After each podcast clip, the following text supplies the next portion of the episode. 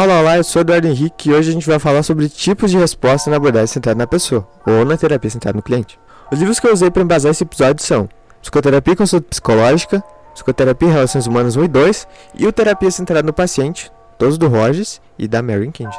Antes de tudo, quero dizer que eu não vou te ensinar a como responder, até porque isso é praticamente impossível a resposta é uma coisa muito situacional e a gente sabe que cada situação é única e há toda uma subjetividade por trás da pessoa que vai receber essa resposta. E eu te ensinar uma maneira de responder é como negar a subjetividade do outro e também negar a sua criatividade de dar uma resposta. Existem algumas outras abordagens dentro da psicologia, principalmente as comportamentalistas, terapia cognitivo-comportamental, que é uma terapia bem conhecida, muita gente segue essa abordagem e eu não conheço nada, então nem vou citar nada. E ela talvez te ensine algumas maneiras de manejar já determinadas situações. Mas a CP não faz isso. Conheço pessoas que mesclam abordagens, a terapia centrada no cliente, a terapia cognitivo-comportamental, algumas outras terapias, jogam tudo ali na panela e mexem bem, e às vezes o sabor pode até ser bom. Talvez possa funcionar de alguma maneira, mas eu ressalto, não façam isso. Assim como eu citei no episódio Carl Rogers e Fritz Pills, no caso Glória, onde a CP e a Gestalt estavam na mesa, misturar abordagens acaba acontecendo o seguinte: as duas abordagens perdem a sua força de intervenção e a sua força terapêutica. Nada te impede de estudar várias abordagens, mas eu particularmente costumo achar isso muito difícil, tanto por serem pensamentos muito distintos, muito conteúdo para você se aprofundar e você começa a achar as outras visões até meio chatas. Quem decidiu a abordagem cedo na faculdade de psicologia, eu tenho certeza que teve dificuldade em assistir algumas aulas. Enfim, vamos lá para o nosso papo e sabendo que não existe um livrinho que vai te dizer o que falar que vai te dizer se na situação X você responde Y e na situação Y você responde H. O medo de qualquer profissional da psicologia, qualquer terapeuta ou estudante de psicologia é dar de cara com o cliente não saber o que falar. Esse é um medo muito visto, muito visto mesmo, é quase uma insegurança. Nós crescemos em um mundo em que, talvez até de maneira inconsciente, aprendemos que precisamos sempre ter uma resposta para tudo. E é daí que nasce medo, essa ansiedade quando a gente se depara com alguma coisa que não nos diz exatamente pontinho por pontinho o que devemos fazer. É preciso falar, a fala ela é admirada, reconhecida, quem fala bem colhe muitos louros. Existem cursos de oratória, cursos de pipipipopopó, ABC. E quem ouve? Não existe um curso de escutatória. É uma das habilidades mais difíceis de se desenvolver e que não é tão reconhecida assim. Vou ler para vocês um trechinho do texto A Escutatória do Rubem Alves. Não basta o silêncio de fora, é preciso o silêncio dentro. A ausência de pensamentos.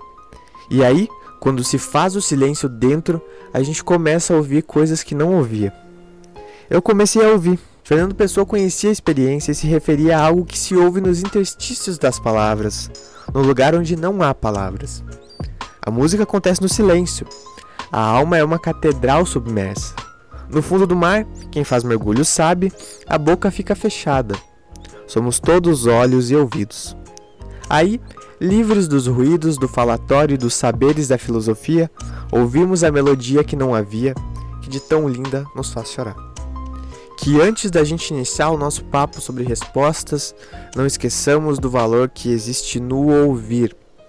Quem ouve com calor, com vontade, sabe o quão é dessa habilidade que brota o benefício terapêutico da terapia. Não é uma resposta mirabolante, cheia de detalhes e cirúrgica que o seu cliente vai precisar. Muitas vezes ele só precisa de alguém que possa ouvi-lo, que possa ajudar, facilitar a tornar os seus pensamentos mais claros. Em algumas situações, nós sentimos que temos a resposta para dar ao cliente, e muitas vezes nossas hipóteses podem até ser as que o cliente precisa, mas nada, nada mesmo vai substituir o cliente chegar sozinho, com a nossa facilitação, obviamente, até a resposta que ele precisa, até a resposta que vai fazer ele repensar muita coisa. E isso, amigos, amigas, amigues, não se ensina não tem como eu te dizer uma maneira, um caminho a se seguir para se desenvolver escuta. Posso dizer que quem tem hábitos regulares de leitura escuta melhor? Talvez, mas não é regra. Nada é regra. Posso te mostrar vários caminhos a seguir, mas mesmo que você siga exatamente os mesmos passos que determinada pessoa trilhou nesse caminho, você pode não chegar exatamente no mesmo ponto que aquela pessoa chegou. Ouvir é um desenvolvimento pessoal. Isso serve para tudo na vida. Tem a frase do gato de Alice no País das Maravilhas, para quem não sabe aonde vai, qualquer caminho serve, que me faz pensar muito. E eu, Eduardo, acredito que muito além de se saber o caminho a ser seguido, a gente precisa saber seguir. Sabendo seguir, a gente consegue experienciar e aprender muita coisa independentemente do caminho escolhido. Mas vamos falar sobre o que o Rogers nos deixou em seus livros sobre respostas. Carl Rogers, carinhosamente o Carlinhos do Rogério, acreditava também no que eu citei anteriormente, não se é possível dar uma resposta sobre dar uma resposta, sobre o que falar numa resposta, qual o conteúdo da resposta. Mesmo que fossem estudadas milhares de situações similares em terapia, vários dados fossem cruzados e se fosse escrito um dicionário de o que responder, ainda assim não teria muito sentido. Por quê? Porque cada pessoa é única e por mais que várias das nossas características não sejam apenas nossas, grande maioria eu diria, ainda há o caráter subjetivo, o caráter social, de relações, como aquela pessoa cresceu, quais experiências ela teve. Em todos esses milhões de anos de evolução do ser humano, nenhuma existência foi exatamente igual ou seguiu os mesmos passos. Eu vou te fazer duas perguntas e você vai ter 5 segundos para responder as duas com sim ou não já que são questões bem fáceis, então é pouco tempo. Respostas são conselhos. É papel do terapeuta dar conselho? Tempo.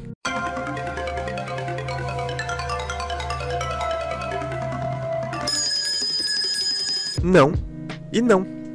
Todo conselho é uma resposta, mas nem toda resposta é um conselho. Parece extremamente difícil para você acreditar que algo de bom possa lhe acontecer. Não é um conselho, mas é uma resposta. Agora, você já pensou na possibilidade de realizar alguma espécie de ligação entre esses dois campos? É uma pena renunciar às vantagens já adquiridas no seu campo atual. Isso é claramente um conselho. E a gente sabe muito bem que não é papel do psicólogo dar conselho. Tem psicólogo que faz isso? Tem. Mas eu entendo quando o psicólogo dá um conselho por não saber mais o que fazer na situação, por não ter experiência suficiente para manejar determinada situação. Agora, quando ele faz isso só para se livrar do cliente mais rápido, aí já é outra história. Sabemos também que as nossas respostas devem sempre levar em conta as atitudes facilitadoras: empatia, congruência, consideração positiva incondicional. Vou trazer uma situação aqui que vocês encontram no livro Psicoterapia e Relações Humanas 2 para a gente refletir. Cada uma das respostas que eu vou ler está classificada de uma maneira que eu só vou revelar no final do exercício. Mas quero que vocês reflitam sobre cada uma. Se precisar, Pause um episódio a cada resposta para ver se é uma resposta adequada. Lembrando sempre que é um exercício de como se conduzir uma conversa de maneira terapêutica, não que essa resposta seja uma regra que possa ser usada em todas as situações. Não é decorando essas respostas e utilizando elas no dia a dia que você vai saber dar uma resposta. Então, é o caso número 2 que vocês encontram lá no livro Psicoterapia e Relações Humanas 2, lá na página 21. Contexto: Mulher 19 anos. Confesso que detesto meu pai. Eu odeio, odeio, odeio, e sem razão alguma. Meu pai é pastor, é um homem justo e bom. Jamais levantou a mão contra mim e, apesar disso, experimento um sentimento de violência para com ele. Por causa disso, eu tenho um remorso horrível e não tenho razão alguma para detestá-lo. Sei que é muito ruim odiar o pai, principalmente quando não se tem motivo algum, e isso me perturba muito. Vamos lá, resposta número 1. Um. Certamente compreendo que você se censure, principalmente se você nada vê que possa justificar os sentimentos que experimenta com relação a seu pai. Mas por outro lado, você descobrirá que sob este ódio se esconde um certo amor por ele, e esse amor tem um certo papel no seu sentimento de culpabilidade. 2. Tenho a impressão de que todos nós passamos por um certo período em que detestamos um ou outro de nossos pais. É um fenômeno muito comum, mas aparentemente a maior parte das pessoas acaba por encontrar algum meio de superar este período. 3. Este é certamente um problema que se precisa resolver. As boas relações entre pais e filhos são uma coisa tão preciosa, não somente na sua idade, mas também para o futuro, e é importante dar atenção a elas. Resposta 4. Você se atormenta por experimentar tais sentimentos com relação a seu pai e sem razão alguma. Resposta 5. O importante é descobrir a causa desse sentimento. Fale-me de seu pai. Diga-me o que vier à mente com relação a ele. Por exemplo, você diz que ele nunca lhe bateu, mas poderia, no entanto, ter impedido que você fizesse certas coisas que tenha desejado fazer. Você não se recorda nada sobre isso? Então, agora vamos lá. Para que tipos de resposta que a gente tem ali? Primeiro eu vou te explicar quais são as respostas, os tipos utilizados nesse exemplo, e depois a gente vê qual é qual. Então, a gente tem cinco tipos de resposta aqui. A estimativa, que ela expressa uma certa opinião e de alguma maneira indica como o cliente poderia ou deveria agir naquela situação. Tem a interpretativa, que tem como intenção instruir o cliente, mostrar para ele o que pode ser feito e o que não pode. A tranquilizadora, que é para tentar diminuir a angústia do cliente, é muito desrespeitosa porque não leva em consideração o sentimento dele e que o problema dele não existe ou nem é tão sério. A exploradora, que é um tipo de resposta que busca obter mais dados, o terapeuta vai mostrar ou sugerir ao cliente o que poderia ser examinado mais de perto. E essa aqui, gente, é pegadinha, hein? Vocês podem talvez achar que ela é uma maneira mais apropriada para facilitar, mas lembrem qual é o pressuposto básico da CP. E eu não vou responder qual é o pressuposto básico, hein? Pensem aí. E por último, mas não menos importante, a compreensiva, que é a resposta empática, que tenta ver pelo prisma do cliente o que ele tem sentido. O que está por trás do que é falado, demonstra a preocupação do terapeuta, a consideração positiva e condicional dele pelo cliente, é querer entender como o cliente vive aquela situação.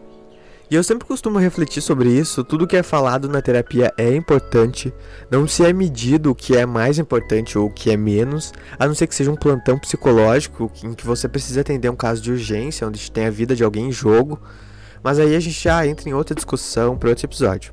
Se o cliente quer falar sobre o cachorrinho dele que morreu ou sobre uma situação que aconteceu, a terapia é um espaço dele e tudo isso vai levar a algum lugar. Ele sabe onde que ele quer ir. Já sabemos que a maneira compreensiva é a melhor maneira de se responder, não se é dado um conselho, não se é entregue uma resposta, ou melhor, é entregue uma resposta útil, uma resposta facilitadora, que vai facilitar o processo terapêutico. Eu tô falando tanto resposta, responder resposta, já tá dando um nó no meu cérebro, mas segue o baile, espero que vocês estejam entendendo.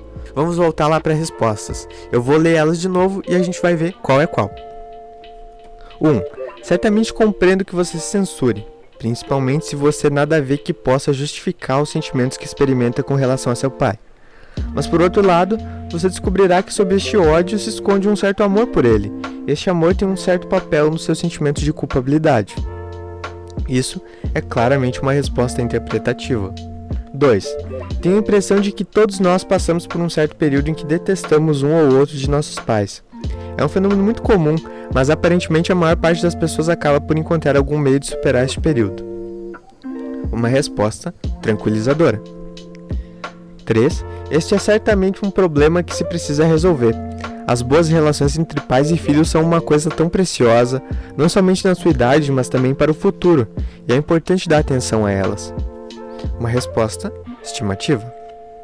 4. Você se atormenta por experimentar tais sentimentos com relação a seu pai sem razão alguma.